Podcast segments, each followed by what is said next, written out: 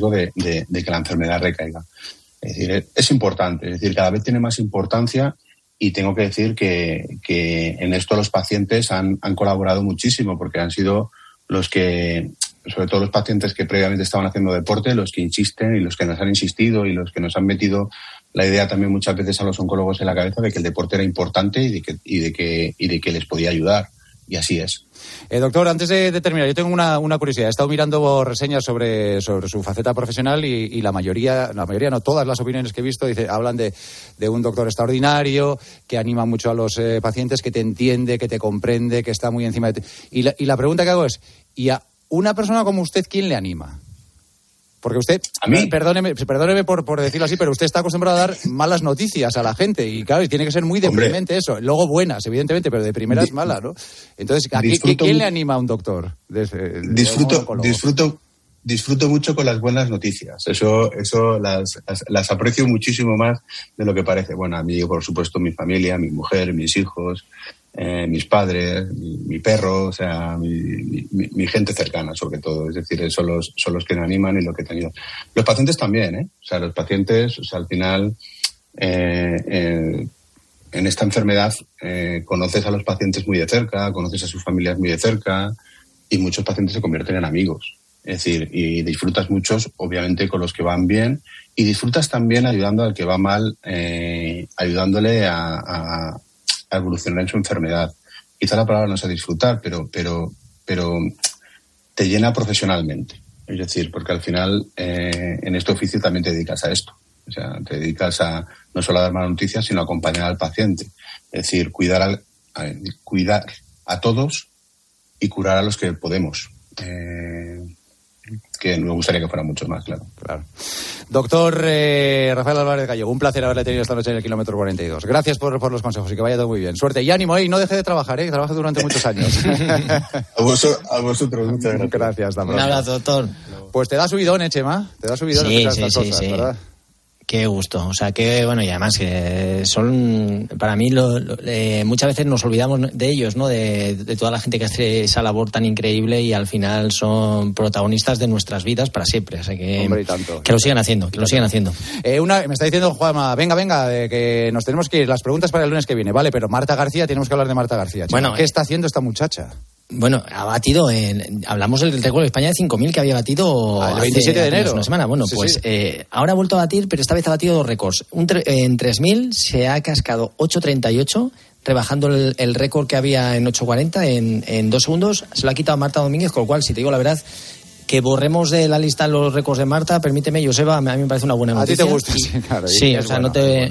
y, me parece que esta Sabia Nueva, una chica que está corriendo, Valentina también, y bueno, y en ese paso el 3000 por el 2000 también ha conseguido batir el récord de España, hizo 5.45, así que eh, 8.38 récord de España de 3000 eh, 5.45 y 14.46 que hizo la, semana, pasada, en Boston también. O sea que tres récords de España. 25 años después ha batido estos dos récords que tenía Marta y una auténtica, vamos, buena noticia para el deporte español porque está llamada a ser, bueno, eh, de momento ya sabes que lanzamos las campanas al vuelo y, cualquier cosa, pero las marcas que ha hecho Marta, brutales, eh, brutales, Joseba. Pues vendrán los campeonatos de España y también creo que va a venir al meeting de, de Madrid, así que la veremos aquí. Ahora está compitiendo en Estados Unidos. Chemita, que tengas una feliz semana. Un abrazo, gracias. Buenas noches, Joseba. Adiós. Pues Juanma, todo tuyo, que nos vamos.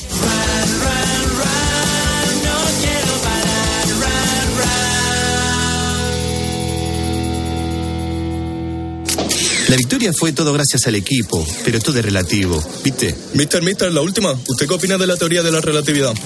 A veces te encuentras más de lo que esperas, pero mejor que sea en Codere, donde puedes apostar a diferentes resultados en un mismo evento con Crea tu apuesta.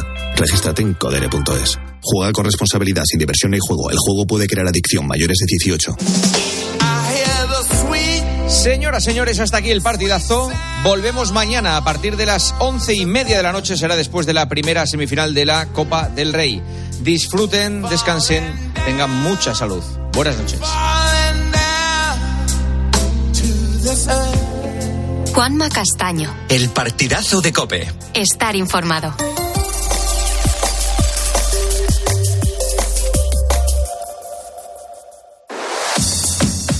Carlos Moreno, El Pulpo. Poniendo las calles. Cope Estar informado. La 1.35, las 12.35 en las Islas Canarias. En directo estamos comenzando a poner las calles tras el partidazo. Muchas gracias chicos por traernos hasta aquí. Nosotros somos los ponedores de calles. Eh, ¿Cómo estáis? ¿Cómo va la madrugada? ¿Cómo va la noche?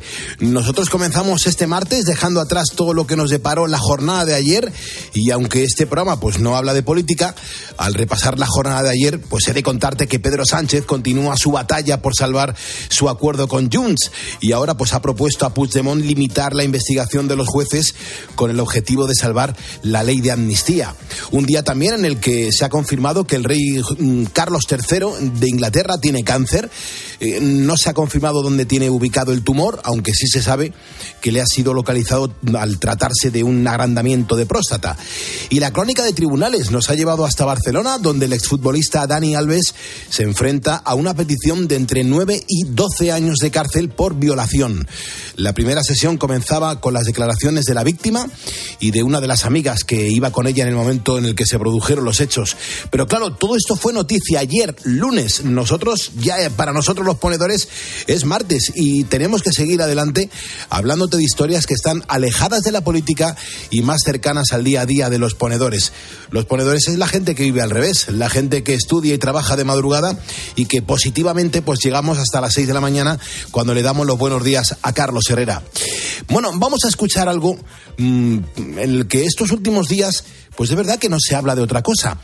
Es la agricultura, que está en crisis. Tú te encuentras con la gente de la almazara en el camino, echando gasoil. Las conversaciones no son ninguna buena, absolutamente ninguna buena. Y me da igual si es un agricultor joven, si es uno mayor. Todos tenemos la misma sensación de, de derrota y de desilusión. Pues mira, yo soy un agricultor aquí de la zona de Zaragoza y tengo una explotación sobre 150 hectáreas.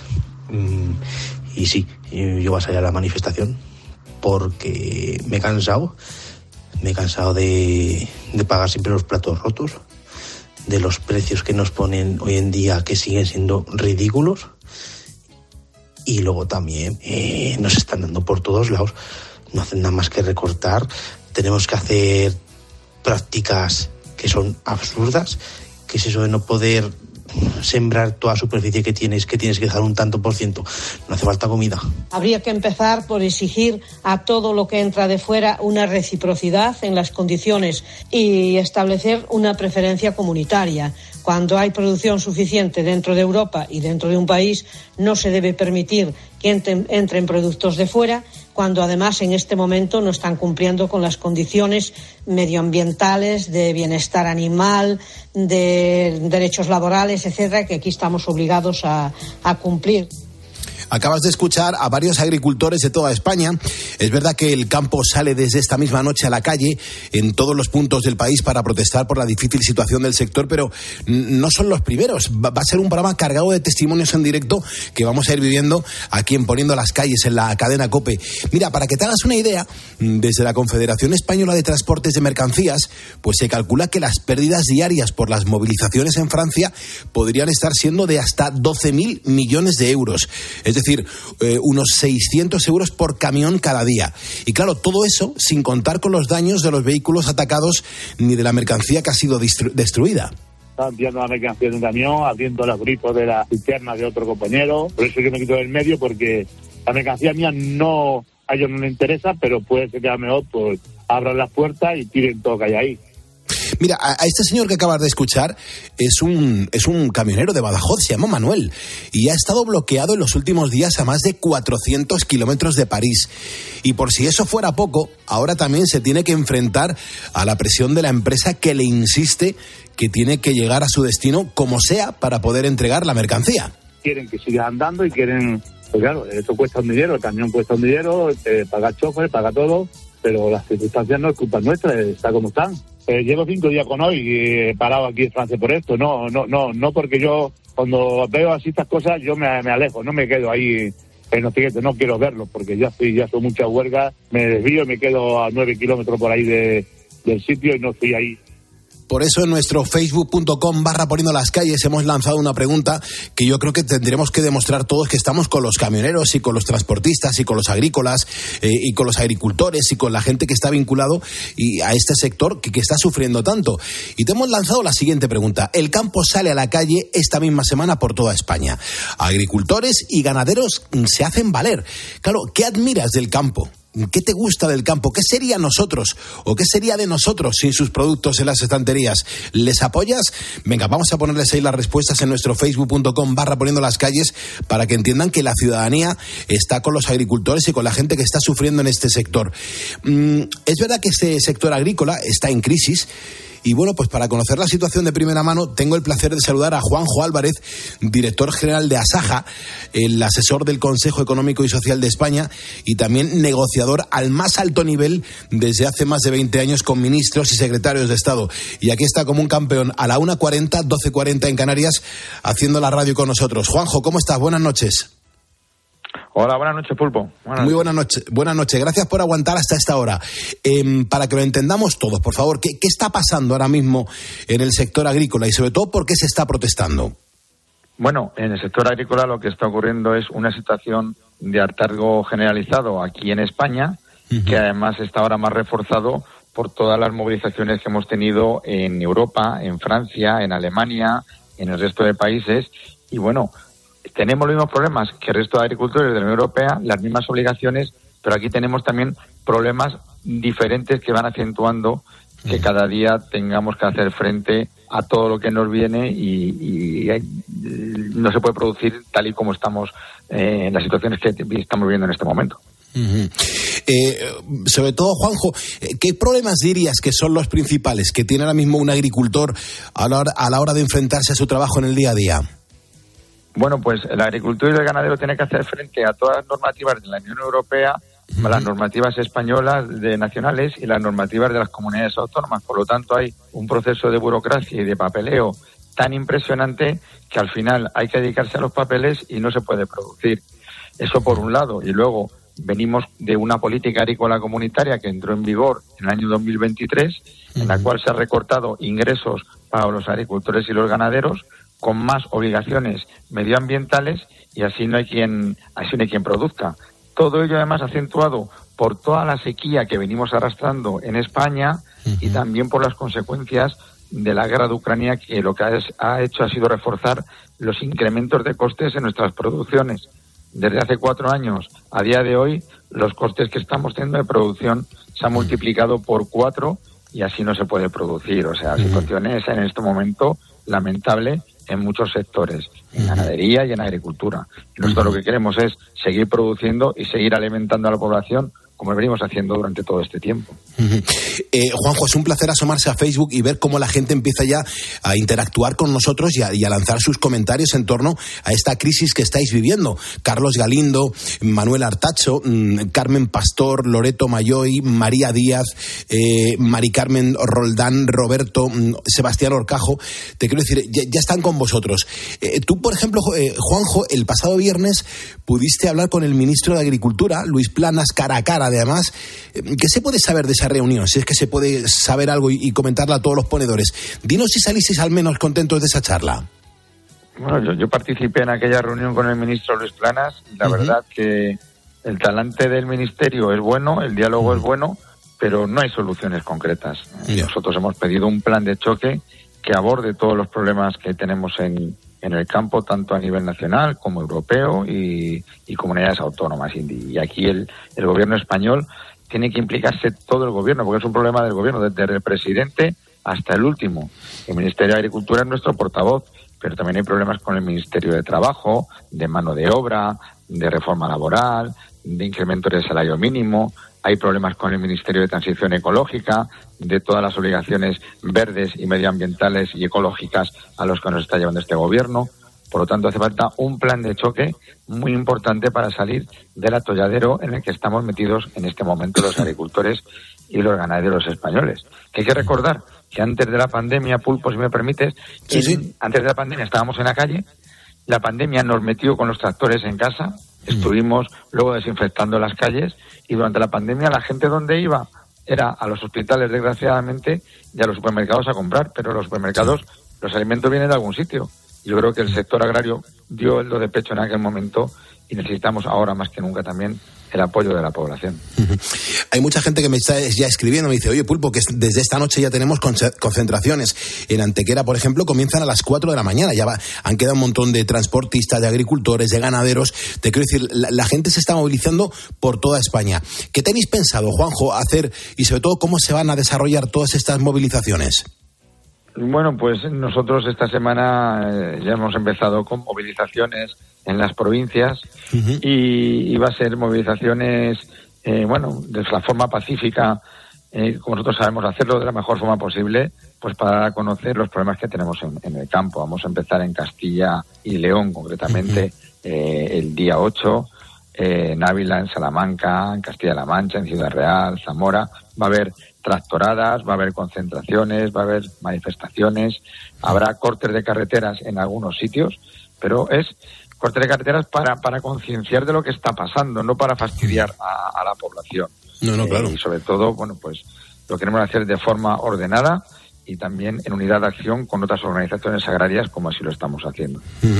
Además, Juanje, a, esto yo le tengo que añadir que en España hay miles de trabajadores que, que, dependen directa o indirectamente de la agricultura. Por ejemplo, hemos visto estos días que los transportistas también están pasando por momentos delicados, ¿no? Bueno, yo creo que hay, hay un malestar general en toda la sociedad. Hay un descontento grande, mm, también político, por culpa de los políticos que tenemos pero en muchos sectores, no solo en el sector agrario, el sector de los transportes, el sector de la pesca, eh, bueno, pues sectores que, están cercanos a nosotros porque trabajan diariamente también con nosotros y, y lo que hay es esa situación de hartazgo y de dejadez por parte de las administraciones y de, y de obligaciones impuestas e impositivas que nos están movilizando en este momento. Por lo tanto, es un descontento generalizado y yo creo que nos estamos preocupando de problemas que sí lo son en España, políticos, estamos preocupándonos más de la amnistía que de la alimentación. Y como sigamos así, con las cosas de comer no se juega. Y, y, bueno, pues no queremos llegar a situaciones de desabastecimiento, pero que no nos obliguen a ello. Hombre, Juanjo, eh, hay que hablar de España, es verdad, y, lo estamos haciendo, pero todos hemos visto, por ejemplo, estos últimos días eh, imágenes de movilizaciones en Francia, en Alemania, en Bélgica, en, creo que también en Italia, en Portugal, en Rumanía, en Polonia. Eh, vosotros, por ejemplo, ¿cómo estáis viendo la situación en el resto de países? ¿Hay una comunión para sacar adelante la situación que se está viviendo?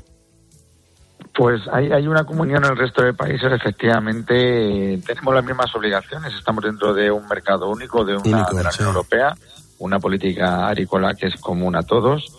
Eh, algunos países tenemos quizás más obligaciones que otros en los estándares de fitosanitarios que te, y fertilizantes que tenemos que aplicar en nuestras explotaciones, pero los problemas siguen siendo más o menos lo mismo y lo que nos mueve es lo mismo.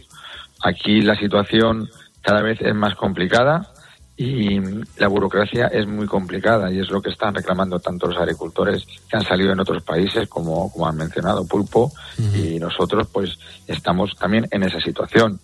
Queremos seguir trabajando, que nos dejen trabajar de esta profesión tan digna y tan maravillosa que es ser agricultor y ganadero y lo que queremos son las menos trabas posibles pues para seguir alimentando y dando seguridad de nuestros alimentos a, la población. Hay un problema también que tenemos el resto de países de la Unión Europea y nosotros, que es un país de la Unión Europea, y es también los acuerdos que hay con terceros países.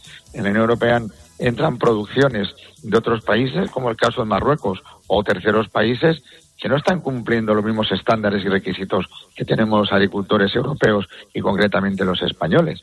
Y por lo tanto, el verano pasado, por, como ejemplo, recordaréis que, había sandías de Marruecos que las devolvíamos al país de origen porque entraban en España porque el fitosanitario que, que, utilizaban está prohibido en España y en la Unión Europea, por lo tanto no se puede no se puede jugar con este tipo de cosas y tampoco podemos eh, competir con el, la, mano de obra que tienen en estos países y lo que les están pagando. Aquí cada día nos fíen a más a más impuestos, más cotizaciones sociales, mm. más incrementos de costes, ahora una subida nueva del salario mínimo interprofesional, que nosotros decimos que sí, que queremos el mejor salario para nuestros trabajadores, pero que la ministra de Trabajo, la vicepresidenta en este caso, Yolanda Díaz, conozca la realidad del campo y a lo mejor habrá que tener unas compensaciones a esas cotizaciones para el empresario y al agricultor y al ganadero.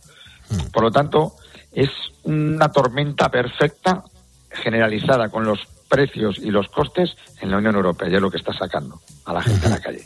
Desde luego. Pues aquí los ponedores están con vosotros. Los ponedores es nuestra audiencia, nuestro equipo de personas que escuchan y que interactúan con nosotros mm, en este programa de radio, en Poniendo las Calles. Somos ahora mismo en Facebook, para que te hagas una idea, Juanjo, eh, 110.230 personas. En cuanto la gente se vaya sumando, le dé a seguirnos a nuestro Facebook, pues van apareciendo nombres que se ponen aquí encima de la mesa y yo voy mencionando a la gente que, que lo vaya haciendo. Pepa Velasco lo acaba de hacer, Milagros Luna también y Roberto Mesina. Son tres ponedores que se acaban de incorporar a este programa de radio desde Facebook y les damos las gracias y la, y la enhorabuena y la bienvenida, sobre todo la bienvenida. Y José Armero dice, Pulpo, la audiencia está con los agricultores, con lo cual, Juanjo, de verdad, yo te, te agradezco esta conexión a la 1.50, hora menos en Canarias, director general de Asaja, y sobre todo, gracias por poner voz y mucha fuerza en estos momentos tan críticos para el campo. Un abrazo muy fuerte, Juanjo. Pues muchas gracias por tu atención, Pulpo, como siempre, y a poner las calles, agricultores, ganaderos y todos a, lo mismo. Un abrazo grande. Muchas gracias, hombre. Os consideramos muy importante vuestro sector, vuestro trabajo y, que depende pues muchas bocas de vosotros, ¿no? Eh, claro, en este programa hemos escuchado a transportistas y a una de las voces más importantes en todo este asunto del país y los que también se merecen tener voz son todos nuestros agricultores, sin excepción. Bueno, pues te voy a presentar a Carlos, que está ahora mismo en Calzada de Calatrava, que es un maravilloso pueblecito al sur de Ciudad Real. Eh, Carlos, ¿cómo estás? Buenas noches. Buenas noches, Pulpo. Gracias por aguantar hasta la 1.51, hora menos en Canarias. Pero mm, para empezar, cuéntanos un poco, por favor, ¿a qué te dedicas y sobre todo qué cultivas y cuántos años llevas trabajando en el campo? Pues a ver, eh, mi dedicación es 100% desde que tenía 16 años a la agricultura. Desciendo de abuelos ganaderos y agricultores por parte materna ganaderos y por parte paterna agricultores. Y bueno, no me ha gustado nunca estudiar, no quise estudiar en su momento. Me gustaba la agricultura y empeñado en la agricultura siendo un crío y a partir de los 18 años me hice autónomo hasta día de hoy. Mis, mis trabajos diarios hasta hace poco tiempo dedicación 100% a la agricultura. Olivar tradicional, todo de secano, lógicamente, poquita huerta, para casi para el consumo poco más, cebolla, pimiento, en fin, eh, recolección de, de uva, aceituna, cereal, heno para los animales, el día a día. Em, Carlos, eh, entiendo por lo que nos acabas de contar que tú también tienes animales. Eh, ¿Se puede saber cuánta extensión de terreno tienes? Pues, a ver, eh, extensión de terreno tengo poco. Tengo lo que muevo en sí es trabajo, algo de trabajos a terceros, muy poco, pero tengo terrenos en, en renta, en arrendamiento, que es con lo que me voy manteniendo. Y hace pues hace cuestión de poco tiempo, un año así. A mí me han gustado siempre los animales. Eh, mi hermano trabaja conmigo, trabajamos juntos en la explotación, nos gustan mucho los animales y decidimos eh, meternos en una explotación de caprino. Caprino. siempre nos ha tirado el caprino y de hecho los, los, viejos, como aquí se dice, si te ves perdido, échate al cabrío. Eh, nosotros no nos vemos perdidos, pero hemos echado cabras y así es que ahí estamos con ellos. Mm, una navecita montado con su sala de ordeño, eh, una extensión de 8 hectáreas, vallados para que los animales salgan a, a coger la pradera y a tomar el sol, porque lógicamente todo es de secano y aquí no se riega nada es una gozada ver tantos ponedores como están aquí apareciendo, que yo no les conocía. Les doy la bienvenida y las gracias por estar interactuando con este programa de radio. Eh, el caprino, para el que no lo sepa, es la cabra y la oveja en el campo y es un sector maravilloso. Eh, eh, Carlos, te pregunto, ¿qué crees que necesita ahora mismo el, sector agrícola? Cuéntanos. lo primero, pienso que quitar muchos intermediarios, porque del campo a la mesa es muy difícil llegar sin intermediarios se están llevando un dinero la cual sudamos los agricultores y ganaderos y el consumidor paga sin poder pagarlo, ¿vale? Eh, unos precios justos en cuanto a lo que producimos. Habrá zonas en las que se podrá subsistir un poco más por regadíos y demás, pero toda esta zona, la zona sur, que son secanos y malos, nos vemos negros para poder sacar nuestras familias adelante. Claro, claro. ¿Por qué? Porque precios de cereales bajísimos, eh, el vino no le quieren, eh, el aceite eh, están dándole un bombo que no se lo merece, porque están jodiendo a- al agricultor con esto de que está caro, de que está caro y tal y cual. El aceite está caro, pero el intermediario se está llevando la mayor parte. Y es lo que no se puede permitir. Y luego, con la política agraria, ya apaga y vámonos. Una reducción de, de, de- la economía, no voy a decir al 50%, pero un 70% sí que nos están eh, raspando de la PAC. Y no podemos llegar, no podemos llegar. Nos vemos negros para subsistir. Porque en tu caso, esta misma noche comienzan las movilizaciones. Yo no sé si tú tienes pensado movilizarte y salir a la calle en protesta por la situación. Por supuesto, no lo pongo en duda. De hecho, animo a mis compañeros vía WhatsApp, día a día, a que lo hagan. Siempre, siempre respaldados por alguien. Porque el agricultor, como el 90% de la población española, nos duelen mucho los palos de bolsillo.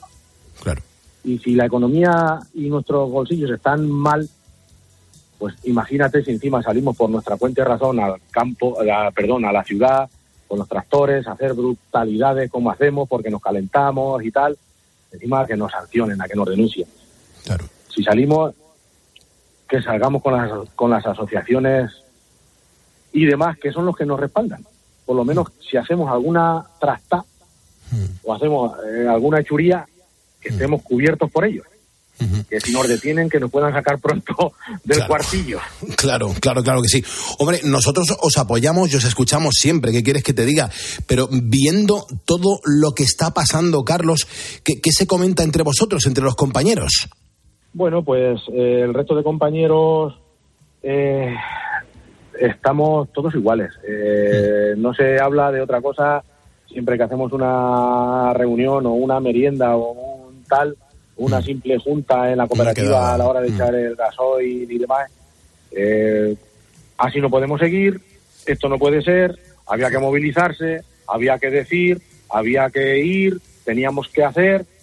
Eh, eso es lo único que se oye, pero no desde hace 15 días, sino desde hace tiempo, desde hace mucho tiempo, mucho tiempo. Venimos de un año de sequía como el 2023, en la cual, eh, no sé, pero hay que tirar de muchas ayudas bancarias para poder seguir adelante y demás. Y la única pregunta es, aquí no se mueve nadie, aquí nadie dice nada.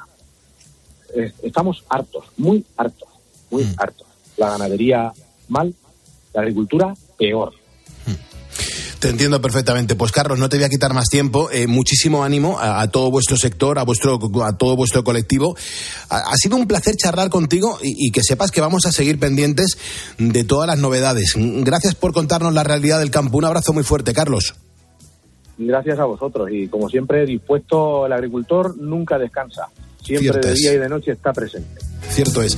¿Con cuántos agricultores hablamos en este programa en tiempo real? Es alucinante. ¿Cuántas veces les decimos, oye, eh, que mientras otros están durmiendo hay gente que está labrando el campo? ¿eh? Y, todas las madrugadas aquí en la cadena COPE hablamos con estos sectores que son tan alucinantes y que hacen cosas tan increíbles como, oye, dedicarse al campo y llevarnos, eh, hacer productos que nos llevemos a, la boca. Es increíble.